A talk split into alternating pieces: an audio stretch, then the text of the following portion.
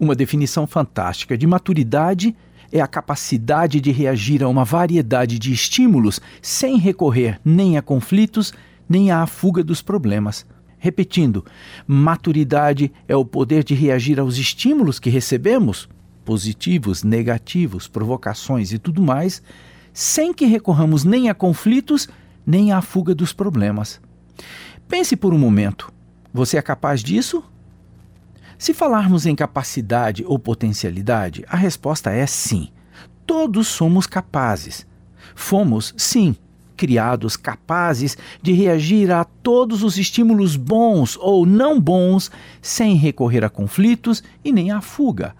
Mas potencial é algo estático e precisa ser expresso, precisa sair de dentro de nós sob a forma de ação com esforço, ou seja, com atitude.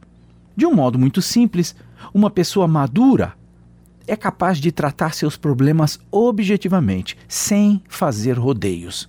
Seus interesses são mais amplos e profundos que a mera sobrevivência. Ela vai além dos interesses mais rasos da vida.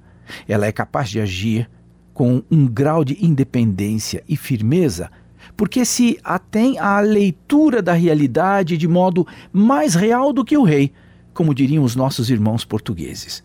Igualmente, uma empresa madura é aquela cujos problemas não são resolvidos visando somente lucro e parâmetros exclusivamente quantitativos.